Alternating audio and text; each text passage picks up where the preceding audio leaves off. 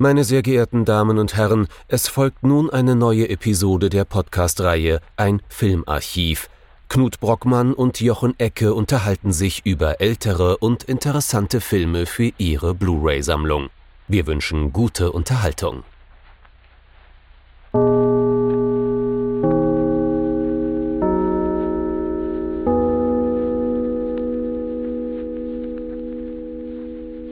Hallo Knut. Hallo Jochen und hallo liebe Zuhörerinnen und Zuhörer zu einer neuen Folge von unserem Filmarchiv. Wir sind jetzt im Vorhinein schon ganz ehrlich, wer diesen Film, den wir gleich besprechen, auf Blu-ray sehen möchte, der hat einiges zu tun. Eine Anleitung über Import aus Japan und äh, Untertitelungen hineinführen irgendwo über den Blu-ray-Player werden wir nicht mitliefern, aber es ist notwendig, denn wir haben uns mit einem Klassiker von einem großartigen Regisseur auseinandergesetzt, der leider so ein bisschen hm, von allen möglichen Seiten missachtet wird, so Blu-ray-mäßig. Was haben wir uns denn angeschaut? Wir wollen da auch gerne ein bisschen drüber spekulieren gleich, ne, warum dem so ist, ähm, weil das ja nun wirklich keine unbekannten Filme sind. Jedenfalls soll es gehen um A Hero Never Dies. Ich erspare uns allen meine erbärmliche Version des äh, Originaltitels von Johnny To aus dem Jahr 1998. Und damit quasi aus dem Jahr nach der Übergabe Hongkongs an China und das soll gleich eine wichtige Rolle spielen. A Hero Never Dies oder auch The Heart of a Hero, wenn wir das, oder A Hero's Heart, wenn wir es direkt übersetzen wollten. Nicht, dass ich das getan hätte, aber es gibt ja Wikipedia. Worum geht es denn in diesem Film? Das ist die Geschichte von zwei Triaden Lieutenants. Mit Triaden liege ich richtig, oder? Ja. Ja, so einigermaßen. Auf jeden Fall ne, eine mafiöse Hongkong-Organisation oder zwei, um genau zu sein, oder zwei Verfeindete. Ähm, der eine, das ist Jack, der wird gespielt von Leon Lai und der andere, das ist Martin, der wird gespielt von Ching Wan Lao. Die beiden sind nominell auf dem Papier miteinander verfeindet, denn ihre beiden äh, Banden führen momentan Krieg gegeneinander, aber sie vermeiden es eigentlich tunlichst, diesen Konflikt zumindest zwischen diesen beiden richtig eskalieren zu lassen. Stattdessen wird der Konflikt immer wieder so auf der symbolischen Ebene ausgefochten. Ne? Wer hat denn besseren Wein heute Abend mitgebracht? Oder wir fahren halt mal mit dem Auto aufeinander zu und lassen es ordentlich scheppern. Ähm, aber äh, außer den Autos kommt niemand wirklich zu Bruch oder zu Schaden. Das ändert sich dann, als sich der Konflikt zuspitzt und äh, es zu offenen Kriegshandlungen kommt ähm, und äh, beide von unseren Helden beinahe tödlich verletzt werden. Und kurz darauf schließen die beiden Banden auf Geheiß des Generals, auf Geheiß des Chefs, des Oberbosses Frieden und dann müssen die beiden Killer natürlich weg. Und dann kommt's zu einem atemberaubenden Bruch in einem Film, der bis dahin in rel relativ klar so in Genre Faden gewandelt ist. Ne? Was heißt relativ klar? Also zumindest von den Plotpoints her. Wir haben plötzlich einen Bruch, denn wir erleben unsere Helden einerseits Martin als Krüppel und äh, wir Jack. erleben wir erleben Jack als Hilfsarbeiter im Ausland, also als Les Miserables, ne? die die Ärmsten der Armen. Ähm, und es wird dann danach, es baut sich so langsam auf, doch wieder eine Rachegeschichte an der großen Organisation draus, ne, die sich, äh, die die beiden hat so fallen lassen, inklusive ihrer Freundinnen. Aber das dauert eine geraume Weile. Es ist also ein Film der Brüche. Ne? Ein Genrefilm mit ganz, ganz vielen heftigen, harten Brüchen da ist dann die Frage, kann man dann von einem klassischen Genrefilm reden mhm. oder ist das nicht schon deutlich ein Pastiche? Und äh, wenn wir uns jetzt ein bisschen betrachten, woher kommt Johnny oder, oder eine Bricolage möglicherweise. Hm? Ja. Also wenn wir gerade schon bei, bei französischen prätentiösen Begriffen sind, ne? Bricolage im Wirfst Sinne du mir von französische prä äh, prätentiöse Begriffe äh, vor, nur weil ich kein Französisch kann? Mais bien sûr, Monsieur, c'est exactement euh, ce que je fais. ähm, also Bricolage im Sinne von dass hier Genres aneinander gebastelt werden und damit ausgewiesen werden. Ne? Also wir wechseln relativ mit harten Übergängen vom Heroic Bloodshed zu fast schon einem Sozialdrama, dann zur Tragödie, dann wird's fast schon so eine absurde nihilistische Komödie, insbesondere gegen Ende hin. Ne? Also es sind ganz, ganz viele verschiedene Töne, die der Film anschlägt, was ja doch sehr typisch ist für Johnny To, insbesondere mit Waika Fai zusammen, oder? Ja, es ist halt vor allem sehr, sehr typisch für seine Produktionsfirma. Ja. Und das ist ja im Endeffekt, die beiden sind die Kernregisseure. Und selbst wenn sie andere Regisseure rangelassen haben, dann wurde denen teilweise das Projekt in der Mitte mhm. weggenommen und man hat es selbst gedreht, wie zum Beispiel uh, The Odd One Dies. Ähm, es ist im Kern so, dass das sind Filme, die im Hongkong-Bereich quasi als Kunstkino gelten können. Und das liegt daran, dass sie eben diese Brüche drin haben, dass sie eben sich aber auch sehr weit hinauslehnen aus mhm. dem klassischen Hongkong-Kino, sehr viele Elemente aus dem äh, französischen Film übernehmen, vor allem aus dem französischen Neo-Noir, kann man sagen. Also mhm. Melville ist da so ist einer der Namen. Durchaus auch Godard da drin. Ich glaube, Johnny To ist ein Verehrer. Das wird dir natürlich nicht gefallen, Knut. Ach du, Godard aber, hat seine ja. Einflüsse gehabt ja. und da ist, seine Einflüsse sind mir lieber als seine Filme selbst, aber mhm. das liegt ja nur daran, dass ich Truffaut mag und man ja. muss sich ja entscheiden. nee, aber ähm, Beatles um, oder Stones. Ganz genau. Mhm. Ich mag beide. Oh, ups.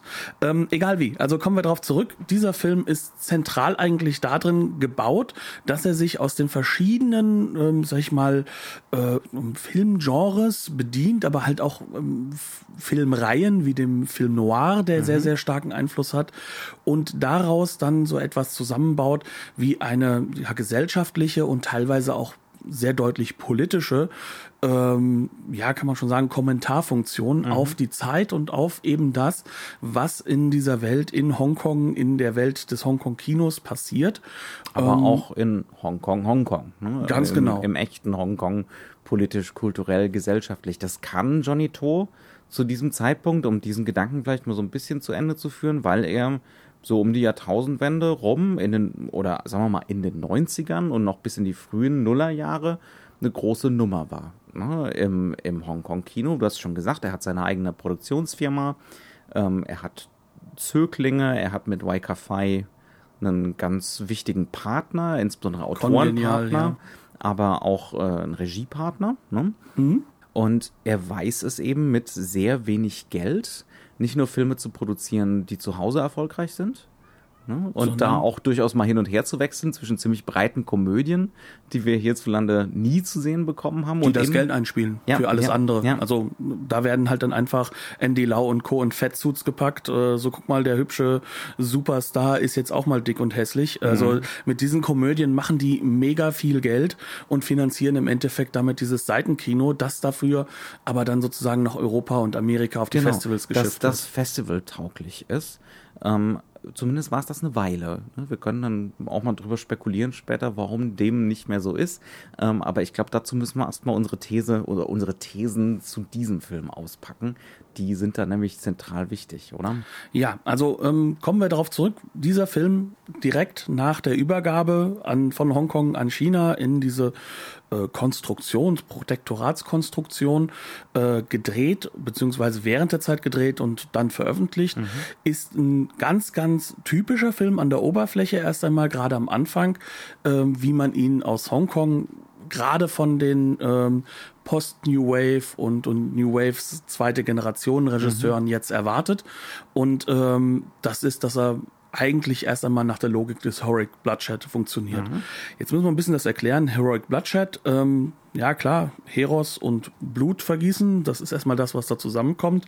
Das ist ein Genre, das lange schon tief verankert ist im Hongkong-Kino, dass man auch ganz klar auf die Schwertkampffilme noch zurückziehen kann, das heißt auf die Shaw Brothers. Verweis auf unsere Chang-Chi-Folge. Genau, Chang-Chi ist da so ein Regisseur, der da ganz typisch ist und einer seiner Zöglinge ist derjenige, der dieses Genre zusammen mit dem, ja, kann man schon sagen, Genie ab den 70er Jahren, äh, Chao Haag, ganz groß gemacht hat und das ist John Woo. Ähm, John Woo hat im Endeffekt diese Filme unglaublich populär gemacht, auch deswegen, weil er zusammen mit Chao Haag, beide gehören in eine eher nationalistische, würde man heutzutage sagen, Schiene, die, die, ähm, sag ich mal, dieses Kolonialverhältnis sehr kritisch gesehen haben. Ähm, das sind Regisseure, die das umdeuten hin zu etwas, was ganz, ganz tief sich darin verankert in dieser Sache. Wir sind ja Chinesen, aber wir sind ja irgendwie nicht zusammen mit unseren Brüdern. Und äh, dieser Verbrüderungsgestus, der findet halt gerade in diesen Filmen einen ganz, ganz starken und tiefen Verankerungspunkt. Mhm. Sprich, also in diesen Genres Genrefilmen geht es sehr, sehr häufig darum, dass ähm, sozusagen Mainland China und äh, Hongkong China auf einer gewissen Ebene in so einer Art von Liebesbeziehung, äh, also Brotherly mhm. Love Beziehung zusammengeführt werden. Und das Ganze muss natürlich tragisch enden, weil wir es mit der aktuellen Tragödie zu tun haben, dass es ein geteiltes Land ist. Mhm. Und jetzt kommt schon das erste Ding, Ding, Ding, Ding, weil das ist 1998 ja nicht mehr der Fall. Sondern wir sind jetzt hier an der Stelle, an der man sagen kann, diese Rückgabe ist abgewickelt. Ne? Also das Kino, gerade der Second Wave, ähm, hat sich lange darauf vorbereitet und äh, wir haben einen ganzen Haufen Regisseure, ja. über die wir sagen können, die waren alle positiv. Die haben alle auf diesen Moment hin auch hingedacht, trotz der Sorgen und Ängste vor dem, was eigentlich Mainland China aktuell ist. Was das ist, bedeuten könnte. Was das bedeutet. Das sehen wir ja bis heute. Ne? Das ist ja immer noch nicht komplett ausbuchstabiert. Nee. Oder vielleicht ist gerade dieser seltsame Zwischenzustand zwischen was Demokratischen und Totalitärem, ne? der End das Ende, das Endergebnis von diesem Prozess. Ne? Genau. Dieses Schwelen. Und wir haben es jetzt hier mit einer Situation zu tun, wir haben einen ganzen Haufen Regisseure, die auch heute noch super bekannt sind. Chow mhm. Haag, John Woo. Auch auf der ähm, Ebene der, der Kunstfilme, Fruit Chan zum Beispiel. Ja, der ist ja nicht Hongkong, ne? Zhang Jimu ist, ist sowieso war ja, schon immer der Festland. war schon ne? immer ja. Festland China. Ich hab, ich, man merkt jetzt hier gerade wieder deutlich, ich bin derjenige, der keine Ahnung hat und äh, Knut schon. Das ist wieder eine Behauptung. Aber egal wie, wir sind jetzt an dieser Stelle, an der wir sagen können, jetzt ist da dieser Regisseur Johnny To mhm. und der baut das um. Ja. Plötzlich wird aus dem Heroic Bloodshed ein Melodram und plötzlich äh, finden da zwei Figuren zueinander ähm, und müssen sich gegen die Gegebenheiten des Äußeren mhm in einer leicht veränderten Form durchsetzen. Ja. Das ist keine neue Geschichte, die aufgebaut wird, aber er verändert leicht den Fokus hin zu etwas, das er nicht. Ich habe das ähm, gar nicht als leichte Fokusveränderung wahrgenommen. Ich fand das fast schon brutal, ja. Äh, wie, wie der Film ab der Mitte rumgerissen wird. Nee, nee, das, das klar, aber der Fokus von den Figuren als eben die beiden, die sich brüderlich zusammenfinden müssen, ja. um sozusagen China wieder zu vereinen, hin zu zwei, die Rache üben an einer, kann man schon schon sagen, ähm, kaputten System. Kaputten System, das eben durch eine Wiedervereinigung konstruiert wurde. Mhm. Und das ist eminent politisch und definitiv wurde ja. es auch so gelesen, ja. aber da Johnny Tor die tollen Fatsuit-Filme gemacht hat, war er quasi Jetzt will ich die Fatsuit-Filme sehen. Ich will die Fatsuit-Filme sehen. Ich fühle mich noch mal ein bisschen beleidigt, weil Folge ich ja selbst ein, Folge 100 von einem Filmarchiv. Ich will äh, ich will einen Fazitfilm. also egal wie, also wir haben jetzt diesen Punkt und das mhm. ist ganz, ganz zentral. Hier ist ein Film, der kritisiert im Endeffekt diese Übergabe kurz nach der Übergabe und stellt Fragen. Aber nicht so, dass wir das bewusst sehen, sondern alles rückgebunden in Genre-Elemente und Genresysteme. Und dafür ist dieser Heroic Bloodshed Anfang und ich musste wieder mal spoilern, auch das Heroic Bloodshed Ende ähm, ganz, ganz zentral, weil das ist genau diese Klammerung, die im Endeffekt uns zeigt, hier wird etwas neu verhandelt. Mhm. Und das hängt natürlich damit zusammen, wie die Figuren eingeführt werden. Ja, ja. Und ich denke, da. Äh, Und deswegen müssen wir jetzt trotzdem am Anfang anfangen, oder? Genau. Ja.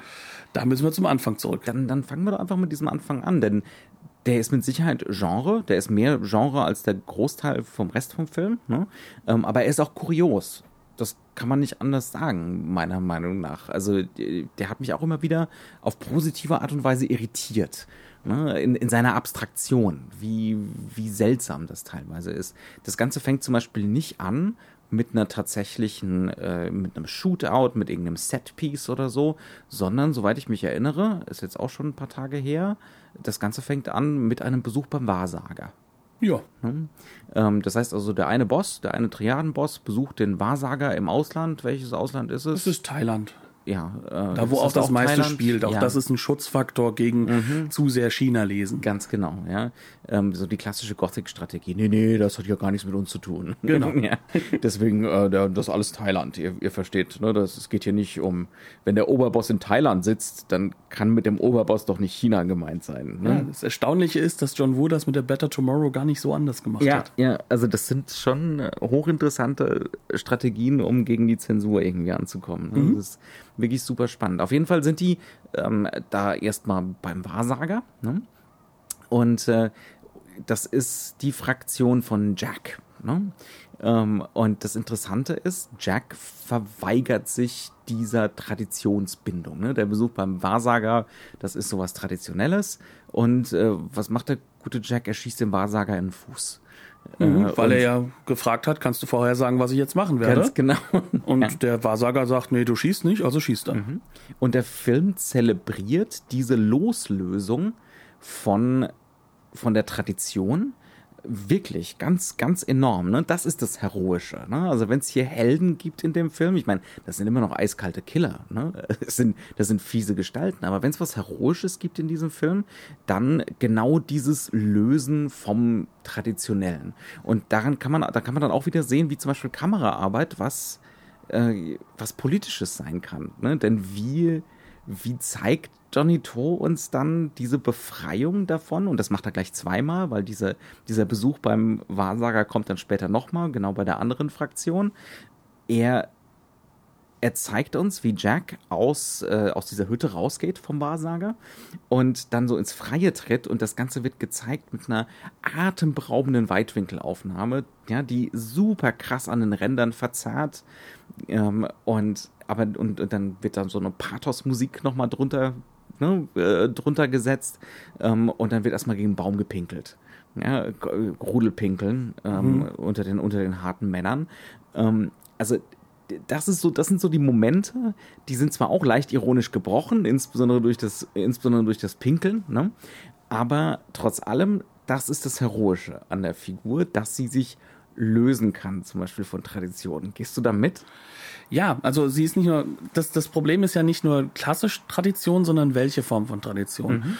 Und wir haben es ja hier mit ähm, so einer Rückbindung zu tun, die natürlich auch in den Triaden angelegt ist. Das mhm. ist ähm, eine, dass man sich sozusagen selbst in so einer Art mystischen Tradition mit den alten Werten sieht, mhm. ähm, was natürlich hier gar nicht der Fall ist, sondern ja. das sind halt nicht nur eiskalte Killer, sondern wir, wir reden hier auch über ähm, Strukturen, die im Endeffekt eigentlich Entscheidungen benötigen. Und zwar von denjenigen, die, die sozusagen das anleiten. sind. Ja. Mhm. Genau. Und äh, wir haben es hier mit jemandem zu tun, der geht zum Wahrsager und lässt sich von dem sagen, wann er wie was zu überfallen mhm. hat und mit wem er wann in Krieg treten muss mhm. und wann er Schluss machen muss mit dem Krieg. Ja. Weil der Wahrsager ihm das alles gegenüber sagen kann und das auch alles weiß. Es ist mit anderen Worten ein Schwächling. Ganz genau. Ja. Und nicht nur ein Schwächling, sondern es ist auch jemand, der im Endeffekt und ein bösartiger Typ, weil er eben um seine eigene Macht zu halten und mhm. seine alte Struktur zu halten, einfach das Leben seiner, seiner Untergebenen ja. aufs Spiel Nicht setzt. Nicht nur aufs Spiel setzt, sondern auch einfach in Kauf nimmt. Ne? Genau. Dass, dass sie das Leben verlieren oder eben in der Gosse enden. Wenn sie nicht mehr können, ne? wenn ja. sie körperlich nicht mehr können. Das kommt dann später.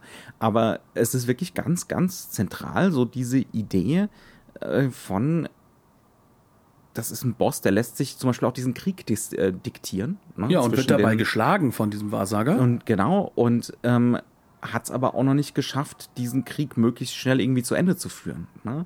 Ähm, und diesen Krieg will keiner, außer ihm oder dem Wahrsager. Ne? Der ähm, übrigens ja auch der Wahrsager des anderen Bosses ist, mit dem er den Krieg führt. Also im Endeffekt ist da so ein Evil Mastermind irgendwo in so einer kleinen Hütte in Thailand mhm. und, und haut mit einem Stock auf Leute ein. Ja, oder, oder so ein bösartiger Zwerg. Ja, ja, absolut. Ja, also das sind, das sind von Anfang an schon so ironische Brüche, die da so reingeworfen werden, ähm, die uns vermitteln, das ist kein reaktionärer Film, das ist kein traditioneller Film. Ne? Ähm, es geht zum gewissen Grad darum, mit, äh, mit Traditionen zu brechen. Und dann wird auch immer wieder wird diese Duellsituation, die ja wohl so der Klassiker ist im Heroic Bloodshed, ne? ähm, die wird immer wieder auch in diesem eher normalen, in Anführungszeichen, ersten Teil immer wieder gebrochen. Also so habe ich das wahrgenommen, bis ins Absurde eigentlich schon gebrochen. Ja, in dem Film geht es nicht darum, uns wirklich die reine Coolness darzustellen. Also, mhm. wenn wir bei John Woo sind zum Beispiel, kann man ja sagen, also du kannst ja kaum besser so eine Ballade aus, aus, ja. aus Gewalt inszenieren, ja. bei der du dann ja quasi schon fast selbst ozeanische Gefühle mhm. bekommst, wie schön das Ganze mhm. ist, wie die Leute da gegenseitig sich ja. umbringen.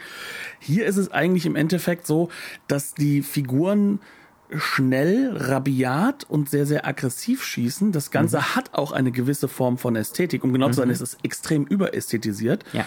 Aber es wird immer gebrochen und konterkariert mit Bildern des Leidens, mhm. mit Bildern des Sterbens und, und, von extremer Gewalt. Also wirklich auch Gewalt, die wehtut.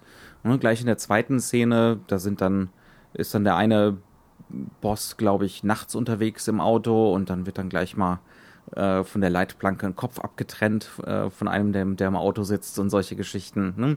Ähm, du hast schon recht. Es ist, es ist interessanterweise, das ist ein Aspekt, über den sollten wir uns, glaube ich, auch unterhalten. Es ist eine Überästhetisierung. Ist das jetzt anders überästhetisiert als bei John Woo? Bei John Woo, das ist ja auch auf eine gewisse Art und Weise exaggerated, too much, overdetermined.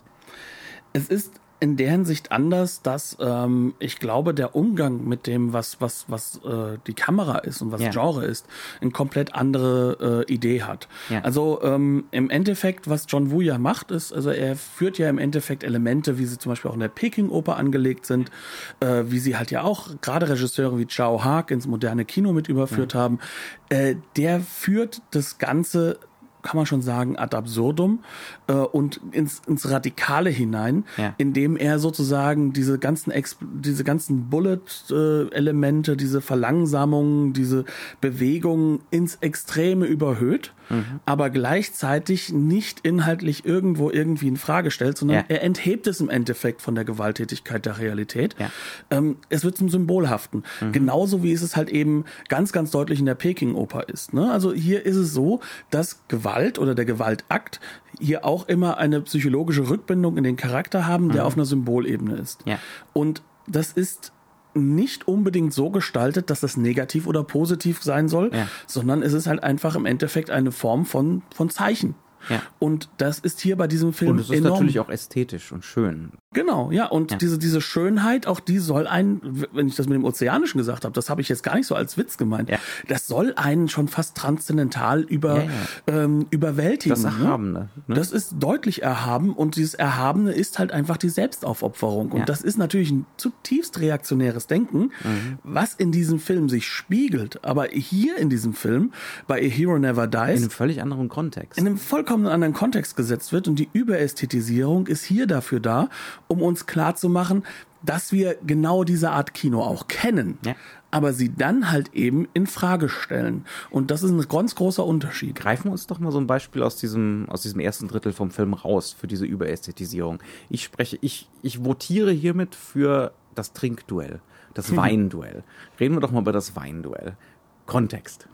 Ja, also wenn die beiden Herren ähm, sich vorher auf der Straße als Feinde gegenüberstanden, ähm, werden sie sich gegenseitig nicht umbringen. Ja. Es gibt die Chance, ne? also gerade Martin hat ihn im äh, Zielrohr, kann man sagen, den Jack, aber Jack handelt im Endeffekt sehr kann man schon sagen, ehrenhaft, weil er diesen Mann, du hast ihm gesagt, dem der Kopf halt abhanden gekommen ist durch einen Unfall, diesen Kopf wieder ins Auto reinlegt und äh, im Endeffekt bedeckt und, bedeckt ja. und ihm die letzte Ehre auch irgendwo erweist. Und damit zeigt halt hier, mir geht es nicht darum, dass den Leuten wehgetan wird, sondern wir haben hier eine Funktion zu erfüllen. Und das ist beiden klar. Mhm. Ähm, Im Nachhinein, weil halt eben das doch passiert ist, gibt es trotzdem eine Strafhandlung, dass Martins ähm, ja, Apartment, Apartment mhm. komplett zerstört wird wird. Äh, da schießen sie alles in Grund und Boden. Man sagt ihm, wir hätten dich umbringen können. Bis auf? Ja, bis auf eine Stelle. Und zwar gibt es da einen Kühlschrank, in dem sehr viel Wein gelagert ist. Und das ist im Endeffekt etwas, was die beiden teilen. Beide scheinen sehr große Weinkonnoisseure zu sein. Was auch schon wieder sagenhaft abstrus ist. Eigentlich. Was aber nach Frankreich, mhm. nach Portugal, also ins Europäische hineinzielt. Ja, ja. Und das ist ganz, ganz wichtig. Und diese beiden Herrschaften werden danach ähm, im wahrsten Sinne des Wortes mit dem Auto aufeinanderprallen, treffen sich dann aber sozusagen in der Schweiz aller Kneipen. In, ähm, in Sosserheim, im Clubheim? So, so in der Ecke, ähm, wo jemand ist, der keinerlei Seite einnimmt mhm. und es auch nicht will. Und dort wollen sie sich gegenseitig davon nicht überzeugen, sondern mit Gewalt dazu bringen, dass der eine den Wein des anderen probiert und dann auch klar gemacht wird, ich habe den besseren Weingeschmack. Mhm. Das ist die Art und Weise, wie sozusagen als Ersatz für den echten Mord mhm. die beiden gegeneinander kämpfen, weil sie sich sehr, sehr hoch schätzen, weil sie unglaublich ähnlich sind. Spiegelbilder ja. sind in diesem Film etwas, was wirklich brachial vorkommt. dramaturgisch in der Szenenabfolge, Matchcuts noch und nöcher zwischen den beiden. Ja. Und was jetzt hier passiert ist, die beiden haben jeweils Weingläser, die sie füllen und wenn man das nicht kaputt macht, das Weinglas, muss man austrinken. Das ist ein ganz kindisches Verhalten. Mhm. Bewusst kindisches Verhalten. Es ist auch eine unglaublich lustige Szene. weil das, das, da haben wir schon so die erste an, eigentlich, das kommt ja vorher schon, aber so diese krassen Wechsel, ne, die wir im, aus dem westlichen Kino überhaupt nicht gewöhnt sind. Wir sind tonale Konsistenz gewöhnt. Ne? Und hier haben wir so dieses, diesen Hongkong-Klassiker, diesen plötzlichen tonalen Wechsel hin zu Slapstick fast schon. Ja. Albern. Ja? Ähm, aber das Ganze wird inszeniert von Johnny To wie so ein Heroic Bloodshed Shootout. Ne? Ja, aber, aber ziemlich präzise. Das ist eine äh, Duellsituation und das ist inszeniert wie ein Setpiece. Da wird keine einzige Einstellung wiederholt. Das basiert auf so Schuss-Gegenschuss-Geschichten, lange Brennweiten. Die Kamera bleibt nie stehen zu keinem Zeitpunkt die konstante Kamerabewegung, wenn man bedenkt, dass das eigentlich relative Low-Budget-Filme sind. Ne? Die natürlich für Hongkong-Verhältnisse nicht. Da sind sie die, da sind sie halbwegs A-Level, aber das sind trotzdem Filme, die waren für sehr wenig Geld gemacht. Und ich habe jetzt die Einstellung nicht gezählt. Ihr, ne, wir sind nicht die großen Einstellungszähler. Ähm, vielleicht sollten wir es werden, keine Ahnung. Aber Nein. das ist eine Szene, die besteht locker mal aus lass uns mal 80, 90 Setups sein. Und mit Setup, das ist jetzt auch wichtig, dass wir ja. das erklären, damit meinen wir jetzt nicht einfach, was so zwischen zwei Schnitten da ist, sondern mhm. wir meinen wirklich eine Veränderung der Kamera mhm. in diesen Räumen. Das heißt, es muss die Kamera und die Beleuchtung neu aufgebaut werden. Mhm. Genau. Und das ist natürlich ein riesen, riesen Aufwand für eine Szene von, lass es mal zwei, drei, vier Minuten sein, mhm. mit einer relativ hohen Schnittfolge, sonst hätten wir auch nicht so viele Setups. Ja. Und in der die Wiederholungen von der gleichen Einstellung nur dann kommen, wenn es wirklich wichtig ist, dass es genau die gleiche genau, Einstellung ist. Genau, dass ist. so eine Kontinuität da ist. Ne? Also mhm. ähm, wenn es wirklich um eine räumliche Kontinuität geht, beispielsweise eine Bewegung, es wird zwar zwischen beiden hin und her geschnitten, aber es geht darum, dass wir erfassen, die Figur bewegt sich jetzt nach rechts, rüber zur Bar, äh, ja, solche Sachen, dann gibt es mal einen Rückschnitt auf dieselbe Einstellung. Aber ansonsten sind wir wirklich in einem es ist, es ist ein atemberaubend sinnliches Kino, in dem Sinne, als dass wirklich keine Einstellung wiederholt wird oder praktisch keine Einstellung. Ne? Obwohl wir so ein Schuss-Gegenschuss-Szenario haben, wo sich das fast anbieten würde. Im Gegenteil, Johnny To und sein Kameramann basteln immer, haben immer wieder neue Einfälle, ne? Immer wieder neue Variationen. Wie kann ich diese Duellsituation darstellen? Ähm, mit selektivem Fokus, Parallaxe, das heißt also, der Hintergrund, die Kamera bewegt sich und der Hintergrund verschiebt sich mit. Das ist aber immer motiviert. Das ist nicht wie bei CSI Miami, wo die Kamera halt immer auf dem Dolly stehen muss und äh, selektiver Fokus und der Hintergrund geht mit. Also es geht nicht darum, um visuelle Langweile zu verhindern, sondern es hat genau. immer einen inhaltlichen Wert, genau. der sich halt auch zum Beispiel in der Beleuchtung sehr, sehr stark dann widerspiegelt, mhm. weil ja. wir haben klare Farbfoki. Ja. Ne? Das, und das alles, die Kamerabewegung ist häufig aus einem eher rot ausgeleuchteten Raum in einen eher blau ausgeleuchteten Raum. Mhm. Ähm, also im gleichen Raum, aber Bereich. Ja. Und das Ganze ist natürlich da, um uns was zu erklären. Mhm. Denn hier steht es, hier geht es an sich um ein komplexes Gegeneinander, ja. was auch nicht auflösbar ist. Ja. Ne? Rot und Blau, ne? schmückt die Sau, sagt man auch so schön. Ne? Grün. Ja, Grün. beides, ja. Also beides, komm, beides, stimmt schon. Egal wie, also auf jeden Fall, die beiden werden nicht zueinander kommen, die ja. Farben, mhm. aber sie sind beide andauernd im gleichen Bild drin mhm. und sind andauernd da und changieren. Und das ist eine Handlungs- Anweisung, die schon für das Finale vorweggreift mhm. und die immer wieder vorkommt.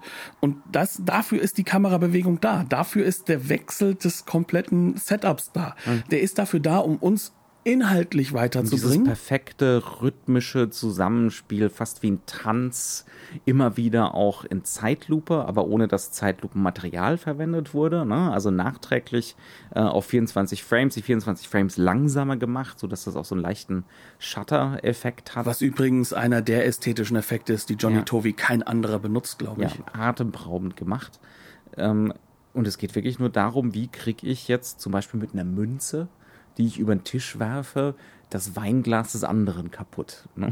Ja. Also ähm, es, ist, es ist eine wirklich absurde Situation, aber die wird ausgespielt wie so, eine, wie so ein Heroic Bloodshed Duell. Ja. Und sie wird so weit ausgespielt, dass es auch sehr, sehr ernst wird für die Charaktere. Mhm. Und dann müssen sie aufgehalten werden von anderer Seite her. Und dann kommen plötzlich zwei Figuren damit rein, nämlich ihre Freundinnen, äh, von denen man am Anfang denkt, na gut, das sind jetzt halt auch Genregestalten. Ne? Ähm, die entsprechenden Starlets, die da eben äh, schm schmückend mit in den Bildkader gestellt werden. Aber auch das dreht der Film dann aufs Spannendste auf den Kopf.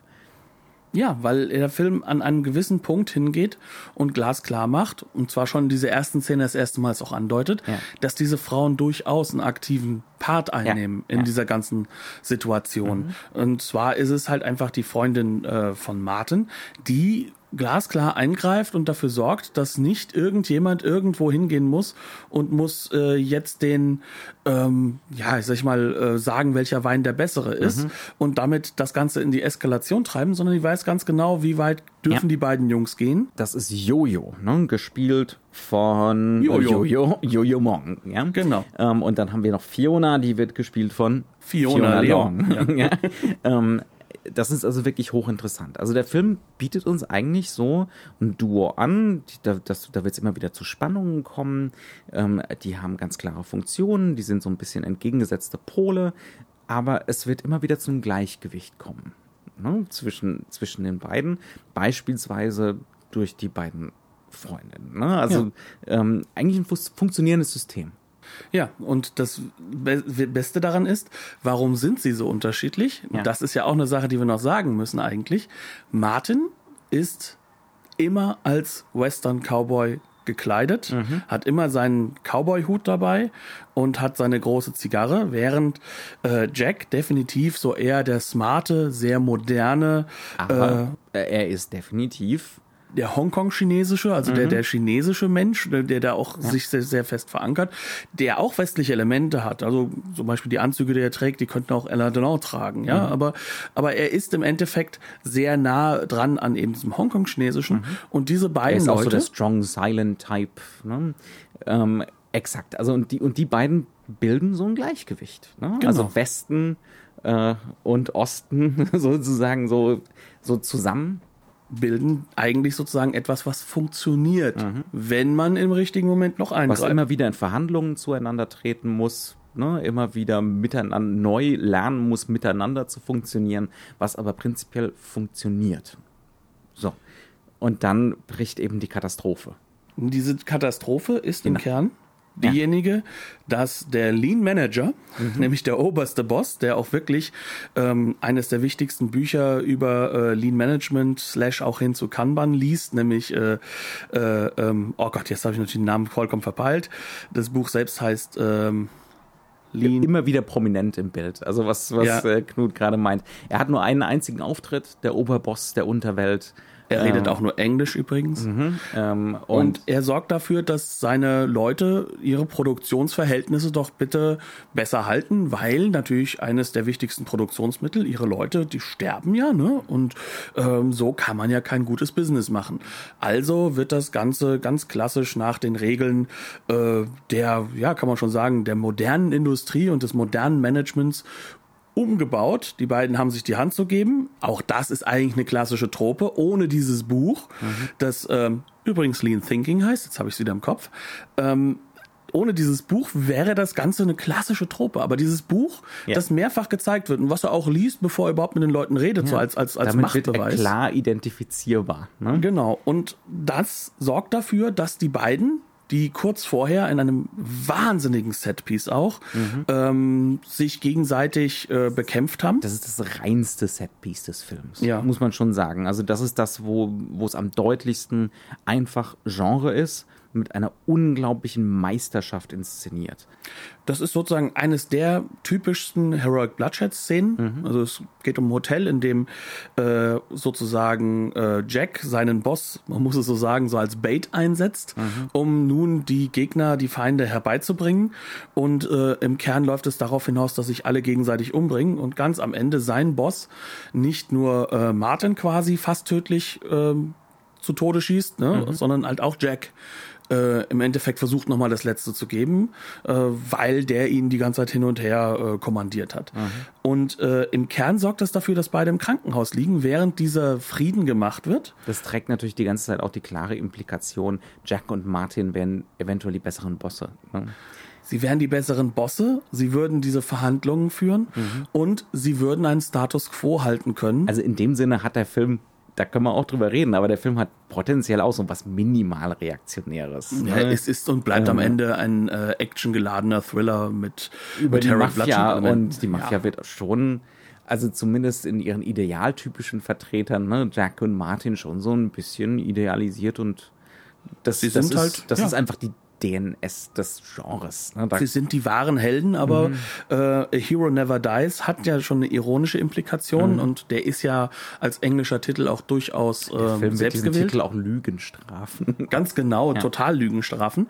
Dass wir jetzt hier wirklich hingehen und wir haben eine Situation, in der wir sagen können, okay, diese beiden werden nicht mehr gebraucht. Also mhm. will, will man sie loswerden. Mhm. Und das möchte man, indem man im Endeffekt Jack um die Ecke bringen möchte. Man mhm. hat da so, so ein paar thailändische Thugs, die da mhm. ins Krankenhaus rauskommen. Und jetzt werden die Frauen besonders wichtig, weil im Endeffekt ähm, Martin ist kein Problem mehr. Dem sind beide Beine abhanden gekommen durch das durch, durch diesen Shootout. Und nur wenig an diesem Film lässt einen das ahnen, ne? dass ja. jetzt plötzlich so ein Protagonistenwechsel kommt. So ja. wirklich krasser. Mhm. Und im Kern sind es jetzt die Frauen, die jetzt schützend eingreifen. Mhm. Und ähm, das sorgt dafür, dass äh, im Endeffekt äh, Jack zwar gut rauskommt, mhm. aber seine Freundin halt brutalst verbrannt wird. Mhm. Und auf der anderen Seite haben wir es so, dass Martin nun plötzlich ein reiner Pflegefall ist und seine Freundin sich jetzt um ihn kümmert, aber auch dafür sorgt, dass sie jetzt mit ihm äh, wieder zurück nach Hongkong kommt, damit sich gefälligst jetzt die Bosse auch darum kümmern, dass er irgendwie wieder auf die Beine kommt und seine Ehre zurückgewinnt, weil mhm. der ist nur noch apathisch am Rumliegen. Ja. Ist natürlich schon so, wir hatten es im Vorgespräch erwähnt, vielleicht sollten wir es auch jetzt hier erwähnen, das sind hochinteressante Frauenfiguren, die wirklich extrem wichtig für die Handlung sind, ähm, die eine enorme Überraschung bieten, die handeln, die planen, ähm, die auch super gespielt sind, beide. Der bisschen reaktionäre Part an der Sache ist natürlich, dass sie schon auch so diesen nourishing, nurturing Faktor wieder haben. Wobei man ne? sagen muss, dass sich das trotzdem Krankenschwester trennt. sein, ja. Mhm. Wobei man sagen muss, dass Jack ja diese Rolle auch einnimmt. Ne? Also es ist nicht ganz so einfach, aber natürlich sind das ja. ganz, ganz klassische Frauenfiguren, weil sie ja vorher in dem klassischen Genre mhm. angelegt sind. Ja. Aber mit diesem ich Punkt, wollte es nur erwähnt. Ja, du hast ja auch recht. Mhm. Ähm, aber ab diesem Punkt, wo wir uns jetzt befinden, hat der Film ja die komplett andere Methodik gewählt. Mhm. Also muss ich vorstellen, davor der Film ist auf den Punkt hin sehr ästhetisiert. Mhm. Die Musik ist zwar schon melodramatisch, aber sehr, sehr stark am westlichen wir wissen beide, angelegt. was die Temp-Tracks waren, wollte ich gerade sagen. Ja. Das hört sich alles extrem nach äh, The Rock von Hans Zimmer an. Das waren hundertprozentig die Temp-Tracks, genau. keine Frage. Und ähm, diese Sachen sind alle schon übernommen worden. Mhm. Wir haben diese extreme Farblichkeit gemixt mit Szenen, wo er einfach wirklich in der Nacht, zum Beispiel bei dieser einen Autojagd, gar nicht mal mehr überhaupt auf Licht setzt, sondern einfach mhm. nur auf ein sehr, sehr Licht. Völlige Finsternis. Für völlige Finsternis, ein gritty Material, das auch unglaublich am, am, am, am ja, grainen ist, ja. einfach weil, weil man ja kein Licht mehr sonst hat und er arbeitet mit dieser Dunkelheit. Ja, ja, das, teilweise besteht das Bild nur noch aus Korn. Ja, und jetzt sind wir an der Stelle, wo plötzlich das Filmmaterial anders bisschen benutzt wird, mhm. wo wir plötzlich einen ganz anderen Kamerablick haben, ja. wo wir ähm, die Inszenierung der Schärfeziehung äh, etwas breiter gesetzt haben, wo wir den Kontext der Umgebung und vor allem die Armut erleben ja. sollen. Und das soll plötzlich so etwas natürliches, klares Ja. und, und dokumentarisches Ja, bekommen. also wir sind in Thailand mit unseren Helden, die kommen aus dem Land nicht mehr raus oder ne, haben Schwierigkeiten, da wieder rauszukommen. Und der Film hat wirklich plötzlich ein enormes Interesse an der Armut in diesem Land. Und plötzlich sind unsere Heldinnen und Helden auf dieses, äh, ja, reduziert. Ne? Sie, sie sind jetzt wirklich gerade zum Pöbel geworden. Ne? also es könnte ähm, wirklich aus einem Film vom Fruit Chen stammen. Ja? Ja, ja. Das könnte jetzt plötzlich wirklich vom Fruit Chen stammen. Mhm. Also wirklich so, wirklich Milieustudie bei den Ärmsten der Armen. Mhm. Das ist äh, wahnsinnig interessant gedreht. Auch, auch plötzlich ist viel, viel mehr Handkamera-Elemente drin. Also beziehungsweise auch teilweise gefakte Handkamera natürlich. Ne? Die Farbfilter sind raus. Ne? All das wird anders gehandhabt. Und das Ganze bleibt so lange der Fall, bis, sag ich mal, unsere Helden wieder als Helden, aber von ganz, ganz unten her erwachen und für diese Situation, in der nicht nur sie gelandet sind, sondern vor allem halt auch ihre Freundinnen, ähm, Rache üben wollen und sozusagen dadurch wieder zurückkommen wollen. Also wieder zu Akteuren und wieder zu Genrefiguren werden. Das heißt also, der komplette Mittelteil Und dann wird wieder eine Revenge-Tragedy draus. Genau, ne? der ja. komplette Mittelteil ist ein anderer Film. Und das ist ganz bewusst, weil wir konterkarieren diese klassischen Heroic Bloodshed-Motive, die am Anfang und am Ende das Ganze klammern, die atemberaubend toll inszeniert sind auch, Ja. wo wirklich all das mit reinkommt, was halt auch Johnny Toes technische Meisterschaft ausmacht und konterkarieren das mit diesem Mittelteil, der uns sozusagen wirklich in eine politische Position genau. reinsetzt. Erst durch diesen Mittelteil wird der Film unbedingt politisch lesbar. Also man kann dann gar nicht mehr anders, als ihn politisch zu lesen. Ne? Ähm, nämlich diese Bosse äh, handeln nicht im Sinne der Bevölkerung, ne? der Ja. Einzelnen. Ähm, das ist ein nicht funktionierendes System. Dieser Pakt, der da geschlossen wird, ist ein kapitalistischer Pakt. Ne? Und er ist gleichzeitig aber auch ein typischer Mainland-China-Pakt. Ja, Ne? ja. Das heißt also, hier geht es, hier haben zwei Gruppen ausgehandelt, was dann das Volk ausbaden muss. Und das Mhm. ist genau die Situation von Hongkong und Macau. Ja, also es ist, ja, und ansonsten geht es halt um reine Marktlogik und nicht um Menschen. Ne? Ähm, und äh, das wird dann mit diesem Mittelteil überdeutlich. Und das ist ein krasser Bruch. Also das ist wirklich enorm einfach, das so zu sehen, dass es auch möglich ist. Also das ist einfach im westlichen Genrefilm, wäre es einfach nicht drin. Jetzt einfach mal 20, 25 Minuten äh, Sozial Milieustudie zu machen. Natürlich immer wieder mit Genre-Elementen, immer wieder wird mal jemand gejagt und, ne, äh, und die, die thailändischen Killer laufen durchs Bild.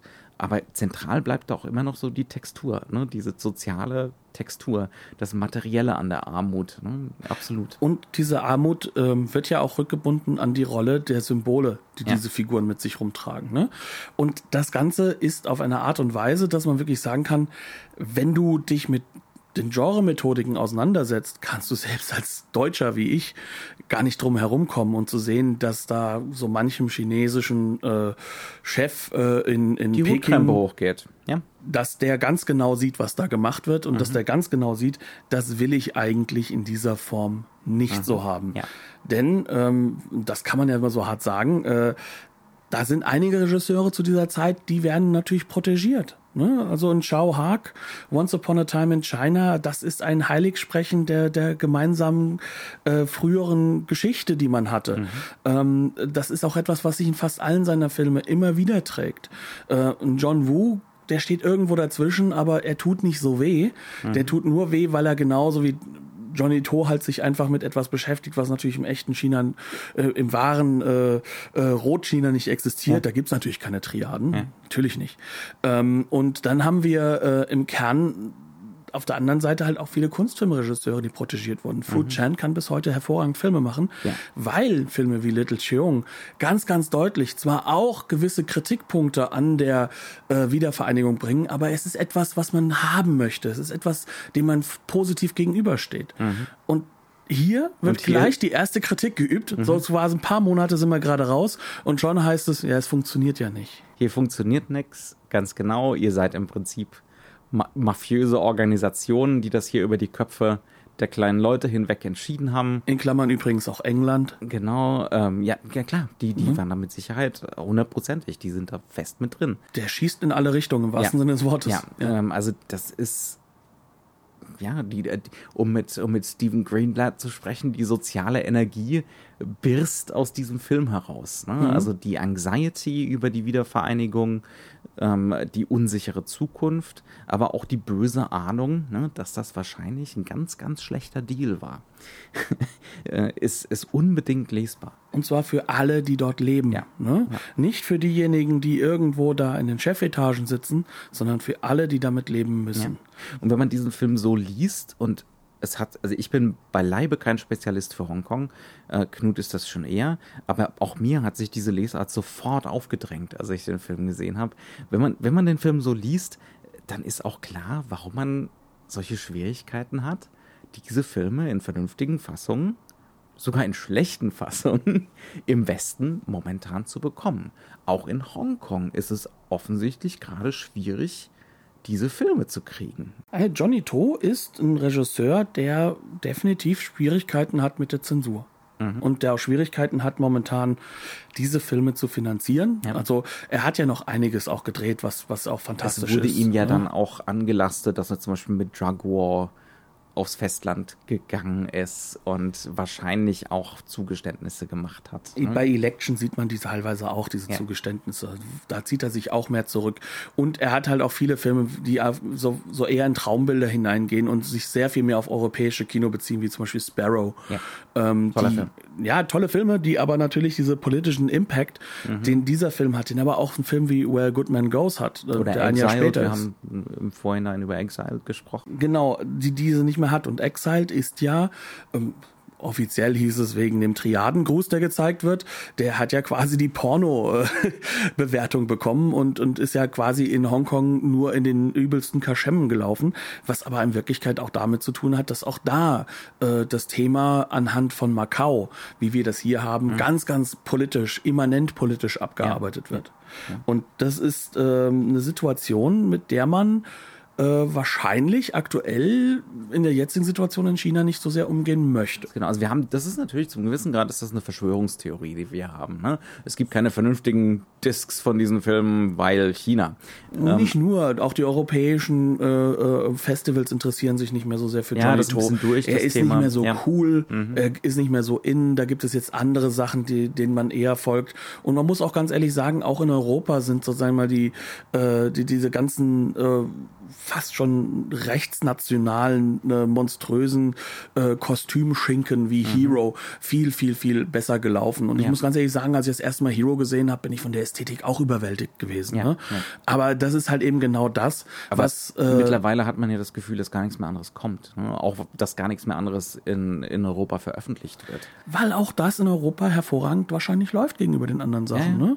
Und äh, dann hast du halt einfach die Regisseure, die genehm sind, die haben halt auch ganz, ganz andere Budgets, als sie sie früher hatten. Mhm. Also ein Chao Haag hatte mit Sicherheit selbst bei seinem Once Upon a Time in China Film nicht ansatzweise das äh, Budget, das was er jetzt für seine Detective D-Sachen hat. Und ja. die sind, sorry to say, weitaus reaktionärer noch als ja. alles, was er vorher in mhm. Hongkong-Zeiten gemacht ja. hat. Und ähm, das soll nicht heißen, dass man keinen Spaß mit den Filmen haben darf. Nein, ne? nein, wir haben ja auch Predator hier besprochen und auch der Film kann reaktionär gelesen werden, muss es wahrscheinlich auch. Mhm. Und dann natürlich, das macht auch Spaß. Man ist sich dessen nur natürlich auch irgendwo bewusst. Und Chao Haag ist ästhetisch gesehen ein, ein ja, einer der wichtigsten Männer. Und gerade als Producer hat er auch wahnsinnig viele Türen geöffnet. Ähnlich wie auch Johnny To. Ne? Also dementsprechend. Ja ich würde sagen, ich möchte dieses Mal ausnahmsweise über den letzten Teil, der auch diese Rückbindung zum Titel gibt, gar nicht groß reden. Mhm. Ich möchte das, weil ich mir ziemlich sicher bin, dass viele unserer Hörer diesen Film noch nicht gesehen haben, yeah. Den Leuten offen halten, weil es noch einmal eine politische und auch inhaltliche Größe mitgibt. Nächste Woche sind wir wieder der Spoiler-Podcast versprochen. Ja, aber das möchte ich dieses Mal halt einfach wirklich verhindern, ja. weil ähm, es nicht nur eine ästhetische, unglaubliche Meisterschaft ist. Ja. Ich finde, es ist wahrscheinlich einer der bestgedrehten Filme von Johnny To und das will bei dem mhm. Werk von diesem Mann einiges sagen. Ja. Aber es ist halt auch eine Sache, die noch einmal so viel klarer macht, äh, was halt auch über das Heroic Bloodshed-Genre gesagt, gesagt werden soll. In mhm. Klammern, auch das wird sehr kritisch nochmal beäugt. Ja. Ähm, dass man hier wieder so eine Situation hat, das wollen wir den Leuten, glaube ich, nicht nehmen. Also ich möchte es nicht. Es wird auf jeden Fall das Ganze übersteigert bis hin zum absurden Theater. Ja. Ne? Also, ähm, um es mal so zu sagen. Ne? Aber trotzdem melodramatisch, traurig, wie dieser Mittelteil einen ja auch mitgreift, dass diese Resonanz bleibt und das ist fantastisch. Es ist eine abstruse Mischung, die nicht funktionieren dürfte am Ende, aber sie funktioniert. Und ich glaube, jeder versteht, was ich meine, wenn er es denn dann mal sieht, was dann ja leider doch relativ schwierig sein dürfte. Aber es ist möglich. Ja. Also es gab mal eine sehr ordentliche DVD. Die Ja. ist out of print. So viel ich weiß, ist sogar die Firma out of print, also nicht mehr existent. ähm, und es ist unglaublich schwer, an das Teil ranzukommen, gerade weil Fans diesen Film natürlich am Herzen halten. Mhm. Und Johnny To hat, glaube ich, eine ordentliche Fangemeinde. Eben, da sind, da sind wir bei dem Punkt. Ne? Ich glaube, da gäbe es schon einen Markt für. Ich meine, nicht ohne Grund bringt Koch jetzt Anfang, in ein paar Tagen eigentlich schon den Exiled. Ne? Ja. Ähm, die Frage ist wahrscheinlich einfach, wie, was, was soll es kosten immer, die Rechte? Äh, und wer gibt die Rechte überhaupt raus? Und gibt es die Master? Ja, und die Master, die gibt es von diesem Film auch. Das wissen wir jetzt. Mhm. Offensichtlich. ja. Offensichtlich. Aber sie liegen nicht direkt in Hongkong, also nicht direkt beim Rechteinhaber. Mhm. Äh, Exiled ist in einer sehr, sehr guten Blu-ray-Fassung rausgekommen, damals in Hongkong. Das ist halt eben bei jetzt äh, Hero Never Dies nicht der Fall. Wer sich um diesen Film gekümmert hat, ist ein relativ kleines äh, Label, kann man sagen, in Japan. Und wir haben diesen Film uns wirklich, im wahrsten Sinne des Wortes, aus Japan importiert und haben wirklich auch nicht wenig Geld gezahlt, weil in Japan Blu-rays auch wirklich Kohle kosten. Nachteil, das Bild ist in einem fantastischen Zustand Ja. und ich habe die alte Hongkong Blu-ray hier im Original auch noch liegen.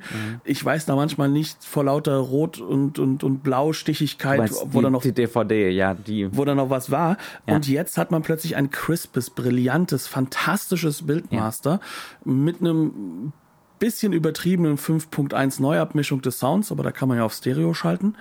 Und ähm, das Teil ist super. Nur ich spreche halt auch kein Japanisch und es sind nur japanische Untertitel dabei. Sprich, wenn man diesen Film sehen möchte, braucht man dazu einen Blu-ray-Player mit USB-Anschluss, dem man dann halt auch Untertitel, die man noch dazu anfüttern kann, ja. anfüttern kann. Und diese muss man dann auch noch entsprechend verzögern, dass das Ganze dann passt. Das heißt also, es ist sehr viel Spielerei notwendig, sehr viel äh, Nerdismus, sage ich mal. Aber ich kann nur sagen, es lohnt sich, denn diesen Ja. Film, das ist einfach. Also, dass der nicht in dem Kanon der besten Filme überhaupt in den 90er Jahren ist, ist einfach nur eine Würde Beleidigung. ich, würde ich jetzt so nach der Erstsichtung absolut zustimmen. Ja, das ist wirklich, wirklich, wirklich äh, ein atemberaubender Film, der, der ständig neue Überraschungen bereithält.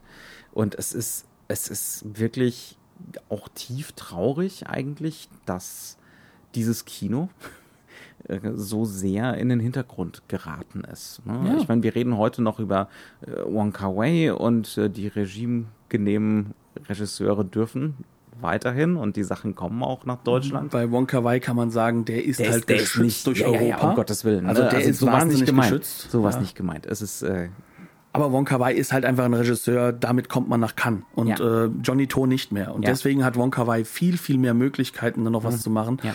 Aber auch bei ihm, also auch da, Ja. amerikanische Filme, Versuch rauszukommen aus, aus dem Bereich. Versuch rauszukommen. Ja, und aber es ist trotzdem ein Versuch, der, der durchaus verständlich ist, wenn Ja. man sich die frühen, früheren Sachen von ihm aus Hongkong angeschaut Mhm. hat und sich dann halt eben äh, die, diese, diese immanenten Sozialdramen, dieses, dieses ähm, überästhetisierte der, der, der Welt, was Hongkong ist, aber diese Kritik daran, dass, dass das halt eben Mhm. auch das Kosmopolite dran. Genau, Ja, das, das ist etwas, was man natürlich auch nicht mehr so sehr gerne sieht, aber da haben wir dann wenigstens Leute äh, in Amerika zum Beispiel äh, äh, Tarantino, der sich unglaublich drum gekümmert hat, dass der Film halt auch wirklich, Ja, ja. dass die Filme halt auch ein entsprechendes Release Vielleicht kriegen. mangelt es auch an diesen Fürsprechern momentan bisschen. Wobei ich Tarantino zutraue, dass er auch sehr viel sich Ja. von Johnny To angeschaut hat. ja, da gehe ich auch schwer von aus. Ähm, aber egal wie, das ist so das Problem.